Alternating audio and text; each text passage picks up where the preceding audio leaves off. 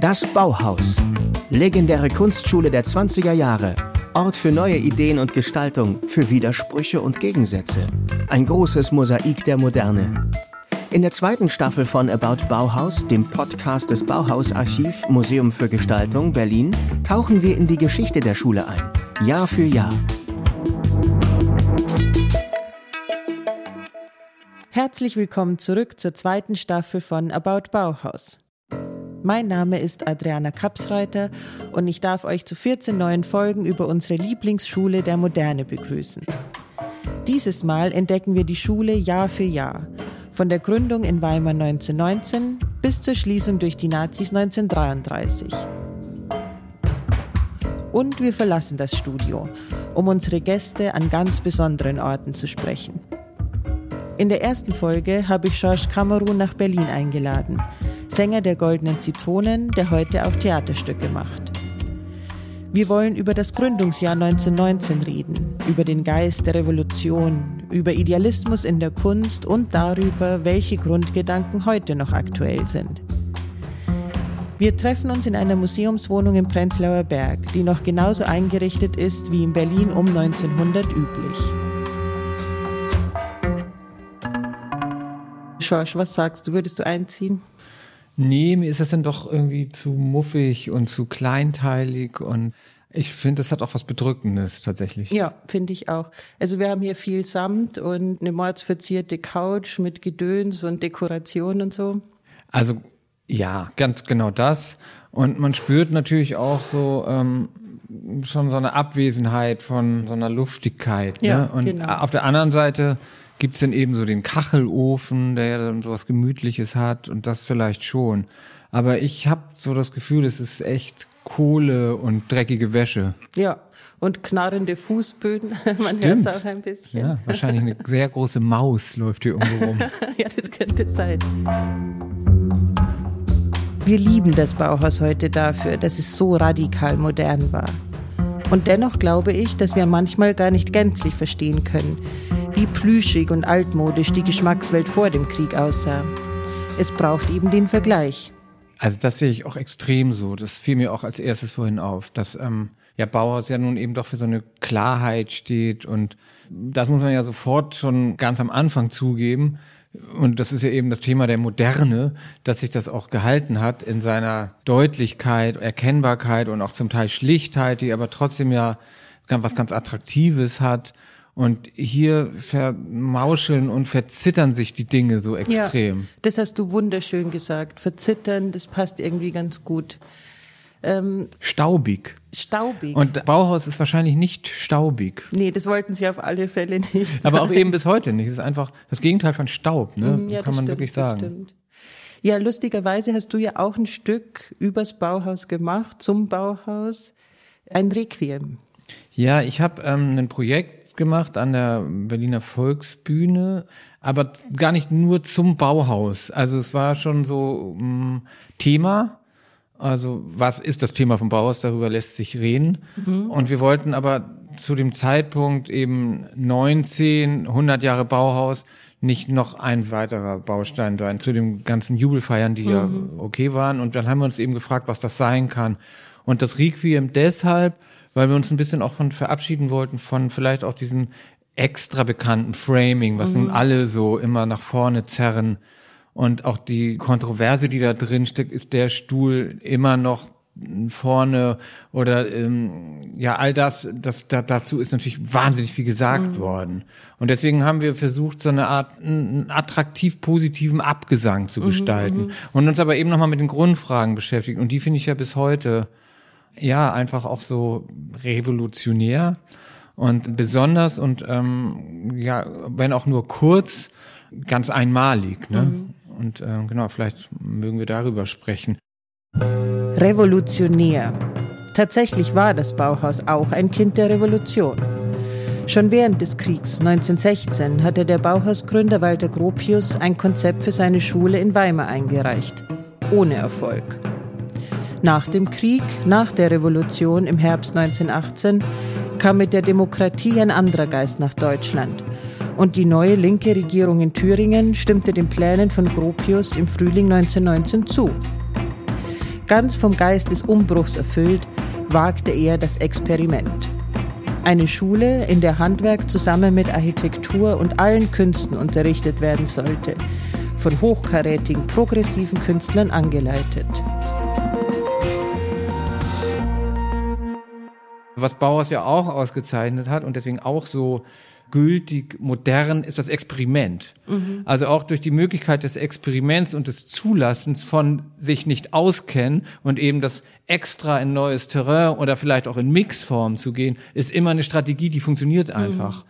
Weil dadurch kannst du nur neu sein. Das, interessiert mich eigentlich so insgesamt an Kunstrichtung. Deswegen bin ich auch so großer Cobra-Fan. Mhm. Also die Kunstgruppe Cobra, Kopenhagen, Brüssel, Amsterdam, die ja dann irgendwie sich zum Teil erstmal auf einen Surrealismus bezieht und dann aber eben Situationisten werden. Mhm. Das ist eben auch mega spannend, mhm. weil die eben auch dann probiert haben, die Strategie der Übermalung oder die Strategie der hm, ursprünglichen Malerei oder der traumdeutenden Malerei und sich damit zu beschaffen, hast du plötzlich völlig neue Chancen. Mm, ja. Du gerätst einfach in Felder, die, ähm, die was zulassen, wo du dich nicht auskennst. Und ich glaube, mm. das ist ein toller Trick. Ja, ja, total. Also wenn man schon nicht wirklich gerade die neueste Idee hat, macht das natürlich total Freude und äh, lässt Kunst irgendwie sich erweitern. Mhm. Und deswegen, da bin ich immer Freund von. Heißt ja nicht, das ist eben so dieser Begriff der genialen Dilettanten, den ich kurz dir vorhin schon mal so ähm, beschrieben habe, der ja irgendwie heißt, hey, wir sind deswegen so genial, weil wir nichts können, stimmt ja irgendwann nicht mehr, mhm. weil wenn man das lange betreibt, kann man natürlich was. Mhm. Allein weil man Praxis hat. Das ist ja logisch. Also wenn ich jetzt sage, ich weiß nicht, dass die Banane gelb ist und das zehnmal sage, dann weiß ich, glaube ich, doch, dass die Banane gelb ist. Das ist einfach ja, so. Ja, das, das ist, ist wieder bei diesem, in dieser Neurologie ziemlich spannend. Also mhm. Also sich so Kunst kann ja eigentlich nur wiedergeben und wiederholen. Aber es gibt eben Strategien, die möglicherweise ähm, das vielleicht sogar austrickst. Und mhm. das interessiert mich einfach. Mhm. Nicht, dass man es zwingend, also es muss trotzdem Sinn machen, glaube ich. Und ich glaube, das interessante Mischen ist dann mhm. der, der Punkt. Und das ist, glaube ich, bei Bauhaus auch so gekommen. Da, da gab diese Leute, waren ja gestopft schon mit Wissen. Mhm. Also die wussten ja schon so viel und hatten ja schon das Erlebnis auch noch in den Knochen, auch das Scheitern möglicherweise. Und da drin aber festzustellen, hey, wir müssen irgendwie neu mischen. Also wir brauchen auch neue Kombinationen von, mm, ja, auch von kulturellem Leben, mhm. von kulturellem Weitermachen und dass eben auch Kultur eben verantwortliche Politik sein muss, dass man es nicht ausschließt. Das ist das Moderne daran in mhm. erster Linie. Und da gibt es aber Chancen, auch durch Strategien. Eben, also eigentlich hast du damit auch das Bauhaus auf eine Art zusammengefasst. Es ging ja eben nicht darum, einen Bauhausstil zu kreieren, wo dann alle mitarbeiten, sondern es ging ja überhaupt erstmal um Strategien, um dahin zu kommen, dass es einen künstlerischen Nährboden gibt. Genau, genau. genau. Also erstmal so, nur so schaffst du ja, beim Bauhaus ist ja das Thema Rausch auch ein Thema, mhm. eins, eins, was ja eben auch so besonders ist. Und man sagt immer diese Partys und so, diese großen Feste, aber ich glaube, die waren schon wichtig. Also weil sie einfach inspirierend sind, weil auf einem Fest, ich sag mal, weil was umfällt oder was passiert, was da nicht hingehört. Und dann wird's spannend, wenn man aus einer Zeit kommt, die eben ganz besonders festlegt, das gehört ja, hier genau, hin. Das genau ist übrigens das. bei Krieg mhm. auch so. Mhm. Und das ist das Entsetzliche an Krieg. Weil wenn die Militärs sprechen, dann geht es um was Ausgerechnetes. Mhm. Dann geht es um ein Material und um eine Einschätzbarkeit mhm. und um bestimmte Strategien, die aber in ihrer Vernichtung so eine Klarheit ja, haben genau. und eine Ausrechenbarkeit haben. Und deswegen ist das so aufregend, das zu widerlegen und irgendwie völlig neu zu mischen. Und ich glaube, deswegen sind diese Momente so richtig. Ja, das ist unendlich schlau, was du sagst, weil das Auffällige gerade am Bauhaus ist, oder bleiben wir mal bei Walter Gropius, weil der gründet ja den ganzen äh, Verein der ist nach dem Krieg wahnsinnig esoterisch drauf auf eine Art. Also esoterisch ist vielleicht nicht das richtige Wort. Es gibt so einen überbordenden Idealismus, wo er träumt von einer geheimen Bauloge, wo sich alle Künstler, Bildhauer, Architekten und Maler zusammentun und als Gemeinschaft. Mhm. Vielleicht auch noch neuen, keine bessere Welt übrigens. Ja, eben. Also genau so. Dann machen wir gemeinsam die bessere Welt. Walter Gropius war nicht so wirklich ein politischer Mensch, obwohl diese Karl Liebknecht Rosa Luxemburg Geschichte Anfang 1919, das hat ihn schon auch beschäftigt, aber er hat sich eher so vorgestellt, wie das ist jetzt die Der Umwälzung, war das eher, oder? Genau, das war dann Hannes Meyer. Gropius hat auch jahrelang versucht, die Politik rauszuhalten, weil er einfach der Meinung war, das bringt zu viel Unruhe rein. Und recht hatte er, das muss man sagen für das, was er wollte. Er wollte ja wirklich einen Ort schaffen, wo sich Kunst entwickeln kann. So würde ich es mal ganz vorsichtig formulieren, weil am Anfang sagt er ja, Kunst ist nicht lehrbar. Also er hat schon noch diese Gedankenwelt auch von so dem künstlerischen Genie, wie es davor war. Also ähm, Im Manifest steht das ganz schwülstig auch drin. Äh, in Gnade des Himmels erlaubt es dann manchmal, dass große Kunst entsteht und so, aber das ist dann schon fast was Heiliges. Und mhm. Kunst hat ja in der Zeit sowas pseudo-religiöses, eben wie du sagst, sowas Rauschhaftes und auch so eine rettende Insel, nachdem, wie du meintest, so der Krieg hat alles so also Leben, Tod, Schießen, erschossen werden. Äh, ja, eben dieses Scheißmaterial. Deswegen ja, genau. nerven mich gerade auch jetzt in den Talkshows diese fürchterlichen Aufzählungen von Waffensystemen, wo irgendwie, ähm,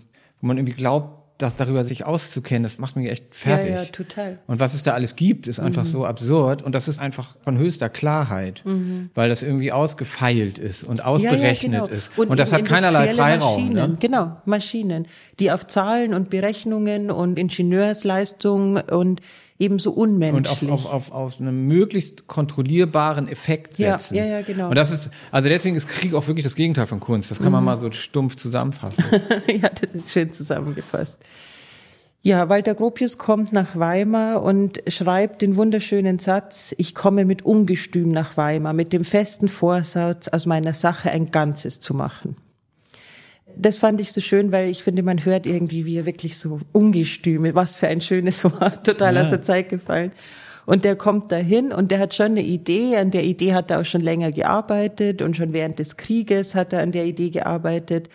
Aber ich glaube nicht, dass der 1919, als das Bauhaus im April dann seine Tore öffnet, ganz genau wusste, was der da macht. Also das wäre ja auch irgendwie Irrsinn.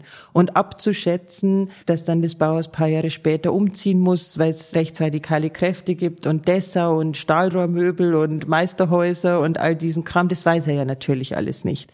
Er kommt aus dem Krieg zurück und es gibt eben diesen Idealismus und er will irgendwo hin mit dem Idealismus und er war auch. Aber es ist natürlich schon eine Kraft. Also wie du sagst, aus dem Krieg zurückzukommen und so ganz klar zu wissen, wir brauchen das genaue Gegenteil, ist natürlich mhm. schon eine Kraft.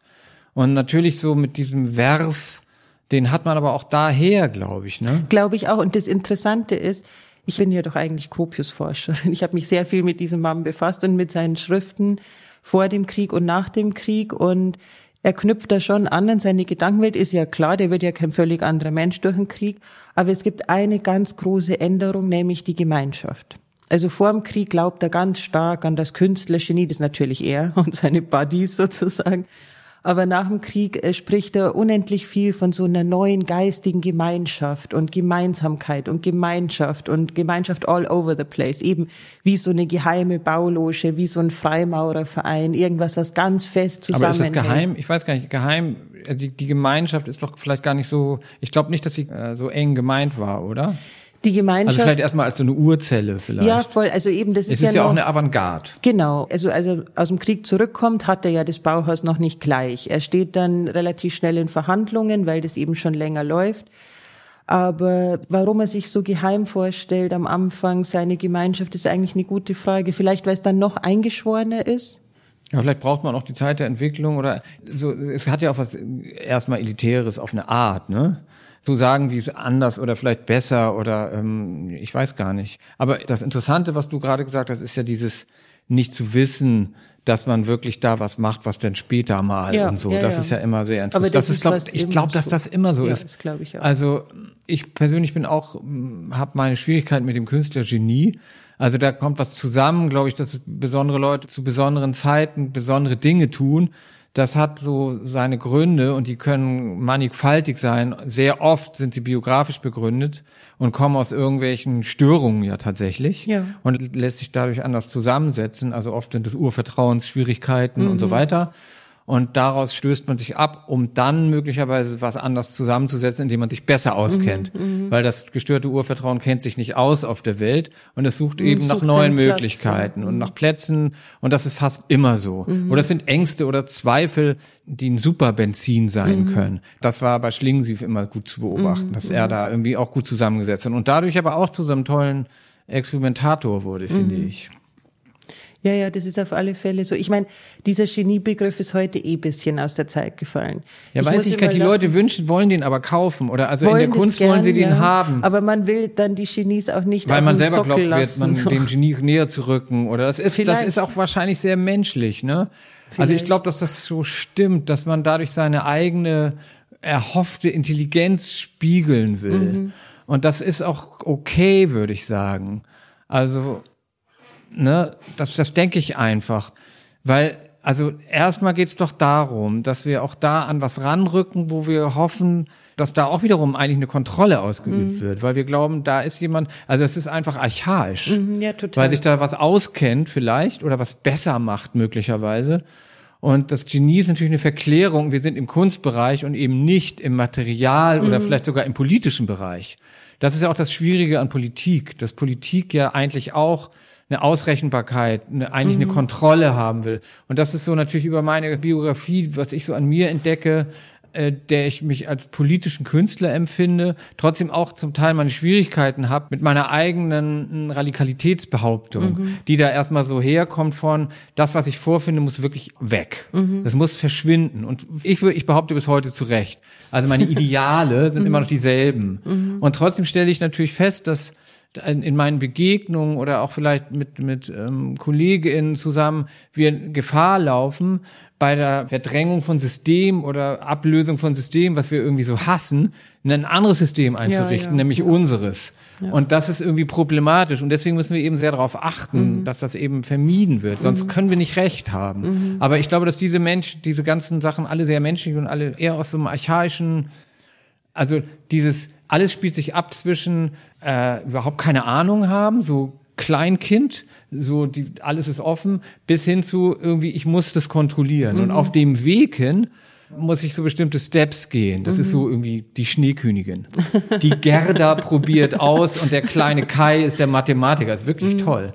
Also äh, das ist einfach so. Mhm. Irgendwo spielt sich das dazwischen ab. Ne? Und deswegen hat man immer Lust gleichzeitig auf diesen Genius. Mhm. Und auf der anderen Seite will man aber eigentlich nur kontrollieren, mhm. weil man hält das nicht aus, dass der Genius irgendwas kann, was ich nicht verstehe. Mhm. Ja, ja, das ist Das ist schon toll. Ja. Mehr als 100 Jahre sind seit der Bauhausgründung in Weimar vergangen. Vieles von dem, was damals revolutionär war, ist heute selbstverständlich oder geht längst nicht weit genug. Doch offensichtlich sind manche Grundideen noch immer faszinierend. Zum Beispiel die Idee, alle Künste zusammenzubringen. Ich habe Anfang des Jahres ein Theaterstück von Schorsch gesehen, eine Art begehbare Theaterinstallation mit Schauspiel, Musik, Lichtprojektionen, kleinen Häuschen und Skulpturen.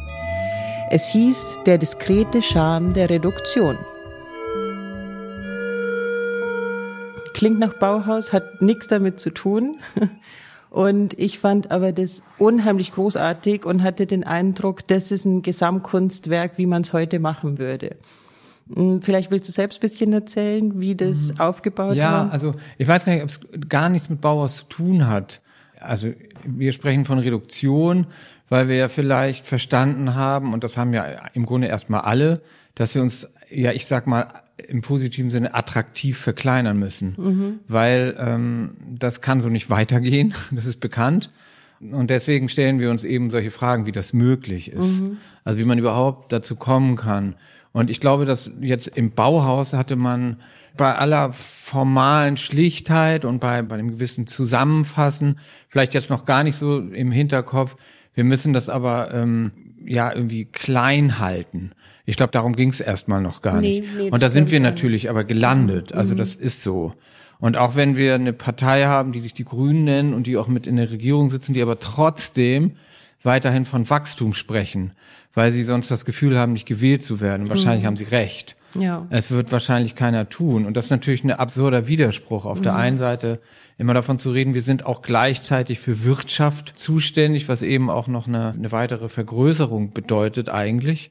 Und dann aber zu sagen, wir, wir müssen uns zurücknehmen, ist natürlich irgendwie eine Krux. Mhm. Und das hatte damit erstmal so möglicherweise nichts zu tun. Das heißt, das Wachsen und das Wachsen im materiellen Sinne ist natürlich schon eins unserer Themen. Mhm. Und jetzt bei unserem Stück geht es eben auch genau um solche Grundfragen. Und das hat mich eben auch bei dem Volksbühnen Requiem auch interessiert. Also was sind so die, eigentlich so die Grundfragen mhm. in dem Moment, wo etwas vielleicht auch an die Wand fährt oder zu Ende mhm. geht? Also mhm. eben 1919 nach dem Weltkrieg, dem ersten, wo Europa eben da niederlag, mhm. wirklich so dann auch vielleicht die Freiheit zu haben, okay, jetzt haben wir die Aussicht der Zukunft und wie gehen wir damit um?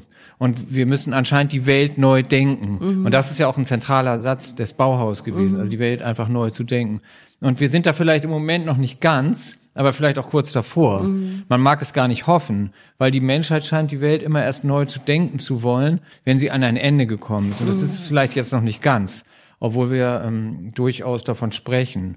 Witzigerweise, was darf ich so sagen, als jemand, der aus einer, ähm, ja, aus einer anderen Zeitrechnung von, von vielleicht auch Protest kommt, also so als Punk sozialisierter Typ, ähm, äh, No Future, mhm. mit, mit dem No Future Slogan, wo man jetzt For Future fordert, mit den ähnlichen Themen. Also auch wir hatten das schon das Gefühl, so in den späten 70ern, Anfang der 80er Jahre, dass die Welt irgendwie an Grenzen gerät. Mhm. Plus, dass es dann äh, den Club of Rome Report gab vor, ähm, wie, wie lange ist es jetzt her? Ähm, na, 50 Jahren.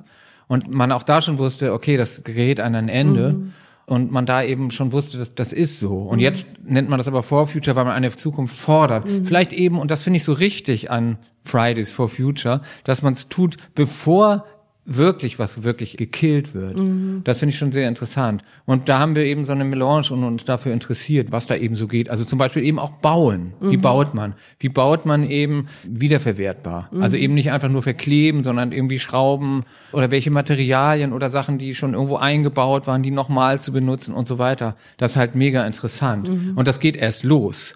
Ich weiß, dass 60 Prozent unseres Abfalls, unseres Mülls aus dem Bauen kommt mhm. oder aus Baumaterialien kommt. Das muss sich natürlich sofort radikal ändern. Und da hat man vielleicht noch ein bisschen anders rausgeschaut an diesem Moment, wo erstmal ja, wo es nicht mal Häuser gab mhm. und man irgendwie neu überlegen konnte, aber dann eben auch so klug überlegt hat zu dem Moment. Das, das ist schon ein besonderer Moment. Ja, es ist irgendwie witzig, weil natürlich gibt es da gewisse Schnittmengen, gerade beim ganz frühen Bauhaus, weil nach dem Krieg gab es ja nichts. Also es gab ja keine Materialien und nichts.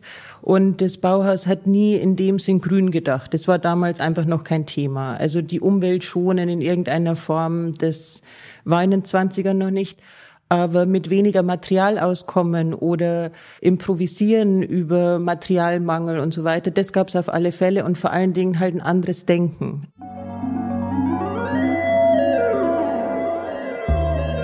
Und was war dieses andere Denken? Dass die neue Zeit einen neuen Ausdruck braucht. Neue KünstlerInnen, neue Kunst, alles neu also. Doch das Neue musste sich erst entwickeln. Gerade im ersten Jahr kam fast nichts Ordentliches zusammen, zumindest fand das Walter Gropius.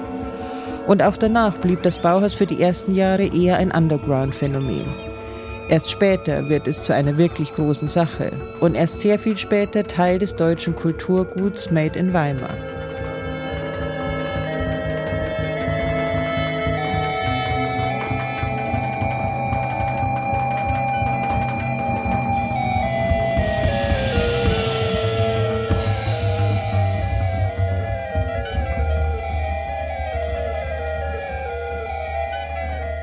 Also mich beschäftigt es unheimlich am Bauhaus, dieses Verhältnis von Underground und Mainstream. Also wie sehr das Bauhaus am Anfang doch Underground war. Deshalb gab es ja auch so viele Anfeindungen. Deshalb kamen ja so viele progressive Leute, weil es Underground war. Und Gropius wollte aber natürlich für sein Bauhaus, dass es größer wird, ist ja auch wiederum klar, dass mehr Leute davon erfahren, dass er auch nicht von Semester zu Semester ums Geld kämpfen muss, weil das war natürlich am Anfang extrem so. Also ich habe mich da nochmal haarklein eingelesen, weil ich dachte, ja, so war es damals, da hat man den Künstlern viel mehr freie Hand gegeben, dann ist der Bauhausdirektor und gut ist, aber vom Wegen. Da gehen Monate des Verhandelns und der Bürokratie voraus, also auch nicht so anders als heute.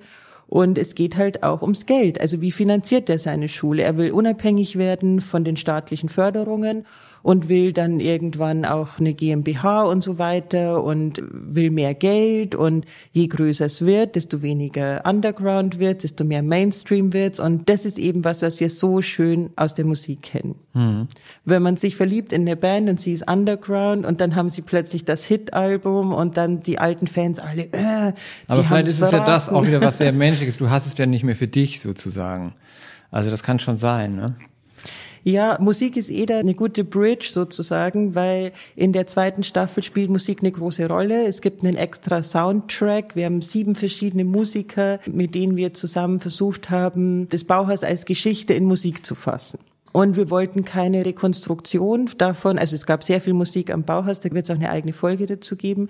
Aber das wollten wir nicht. Also wir wollten nicht Musik, die klingt wie aus den Zwanzigern, sondern wir wollten das irgendwie auf eine abstraktere Ebene bringen und hatten dann als Vorbilder, und da bist du jetzt genau der Richtige, uns zu sagen, warum wir uns das so überlegt haben, wir hatten als Vorbilder Crowdrock und elektronische Musik. Und das hat natürlich schon auch mit dem zu tun, was ich am Anfang schon meinte, Deutsches Kulturgut, was ist das eigentlich? Ist das nur Schiller und Goethe oder ist es Bauhaus und Kraftwerk und elektronische Musik? Und was ist eigentlich mit Crowdrock, den in Deutschland so wenig Leute kennen, obwohl er für die Musikszene so einflussreich war? Crowdrock hat doch für dich auch eine Rolle gespielt und mit Elektro hast du auch was am Hut. Ja, ja, also da gerät man natürlich irgendwann hin.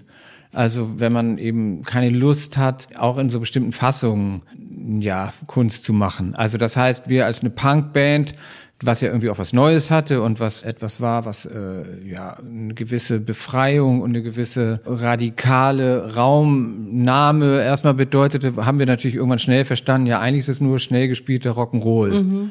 ne, so in seinem Muster. Und da wollten wir irgendwie doch recht schnell ausbrechen. Mhm. Und da mhm. haben wir eben nach Formen gesucht.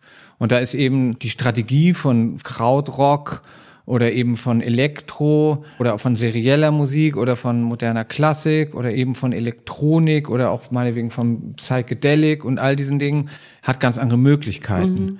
Oder auch zu Schönberg zu schauen, mhm. Äh, eben in diese Art von seriellem. Und da hat man plötzlich, weil wir auch anders texten wollten, mhm. wir wollten nicht immer nur Strophe, Refrain, Bridge, Refrain, sondern eben wir, unsere Texte wurden irgendwie komplexer und länger. Aber zu einer Zeit, wo es vielleicht schon Hip-Hop gab, wollten wir jetzt nicht einfach, mhm. ich wollte nicht anfangen zu rappen. Mhm. Das wäre irgendwie albern gewesen. Und weil wir jetzt eben auch nicht rein so sample-basierte Musik gemacht haben, mhm. das war schon ein Problem. Und dann haben wir uns eben umgeschaut, ich glaube, zum Teil intuitiv, aber eben natürlich auch dann irgendwann mit einem gewissen Wissen und haben dann eben gemerkt, dass es da ähm, durchaus Möglichkeiten gibt. Und da war eben tatsächlich Krautdruck ja unglaublich weit. Mhm. Also irgendwie Ewigkeiten auf einem Ton rumzufummeln und den dann irgendwann zu ändern oder irgendwie auch mal ohne Text auszukommen oder mit ganz viel oder nur mit Erzählung auf Musik. Das waren für uns plötzlich tolle Möglichkeiten. Mhm. Und genauso bei der elektronischen Musik, die eben auch irgendwie in so einem Mantra stattfinden kann oder eben auch die Serie behandeln kann und dadurch aber auch plötzlich Freiheit der Länge hat. Mhm. Ein Rock'n'Roll-Song, der braucht irgendwie ein Ende und mhm. ein Blues-Song irgendwie auch. Und da gab es plötzlich ganz andere Felder. Mhm. Und das interessiert mich aber eben jetzt auch an Klassik, wo man dann eben auch wieder sieht, hey wow, eben bei so einer Bach-Kantate, ich habe genug. Mhm. Das haben wir da eben probiert jetzt auch bei diesem, ja, genau. bei diesem Anti-Wachstumsstück sozusagen. Ist ja eine tolle Metapher. Ja.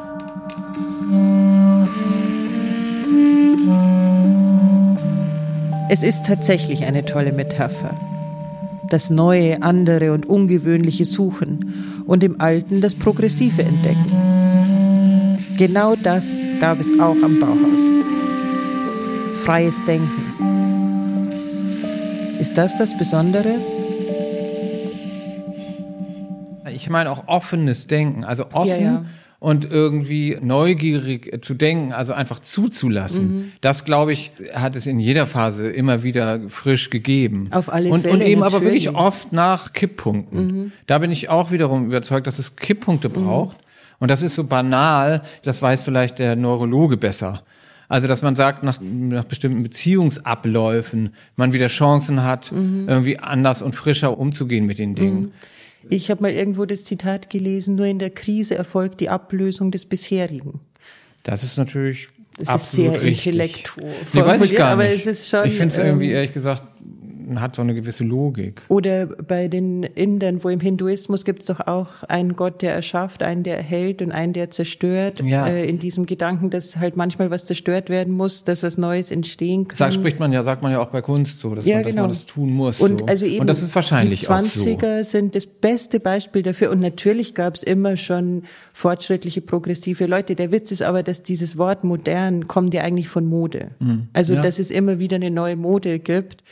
Und das wiederum kommt ja mit der Industrialisierung. Es wäre Mhm. ja vorher mit den Handwerkern keiner drauf gekommen, dass es dann viermal im Jahr eine neue Kollektion von Klamotten im Laden gibt oder Witzig so. bei Bauhaus finde ich ja, dass man da was zusammengebracht hat, was vielleicht erstmal gar nicht nur so künstlerisch äh, von Vorteil sein muss. Also eben sich auch auf das Handwerk beziehen. Mhm. Ja, genau, Also ich so genau. als Punker muss ja sagen, Handwerk finde ich scheiße.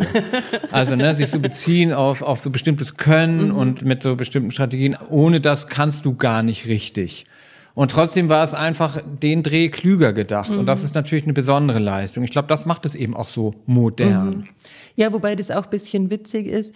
Also es stimmt, am Anfang wird das Handwerk unendlich gefeiert im Bauhaus, aber das hat auch damit zu tun, dass nach dem Krieg alle die Industrie hassen, weil sie die Industriellen hassen, die sehen die Industrie und die Industriellen als kriegsverantwortlich oder Kriegstreiber oder halt die da oben, die halt schuld sind. Ja, so auch, auch, kann man auch das als was Unterdrückendes, oder? Total. Und das hatte man ja aber 20 Jahre vorher eigentlich auch schon so Anfang oder im am Fianni Circle gab es ja auch schon durchaus Leute gegeben, die eben raus wollten Mhm. oder eben dieses ja nicht nur coole Reformmenschen Mhm. denken und tun, aber trotzdem auch schon so ein Reflex auf dieses äh, ja schön, dass wir uns irgendwie technisch irgendwie fortbewegen und trotzdem aber uns auch gleichzeitig versklaven. Also ich Ja. glaube, das war auch schon so ein besonderer Moment. Das stimmt, das gab es vor dem Krieg auch schon, wobei das wirklich, wie soll ich sagen, die Visionären waren. Wahrscheinlich. Also die, es gab vor dem Krieg viele Progressive, die, das ist heute für uns ganz komisch, die die neue Technik gefeiert haben. Die haben gedacht, je weiter diese Industrialisierung geht und die Fabrikarbeit und je mehr alles automatisiert wird, desto freier werden alle werden.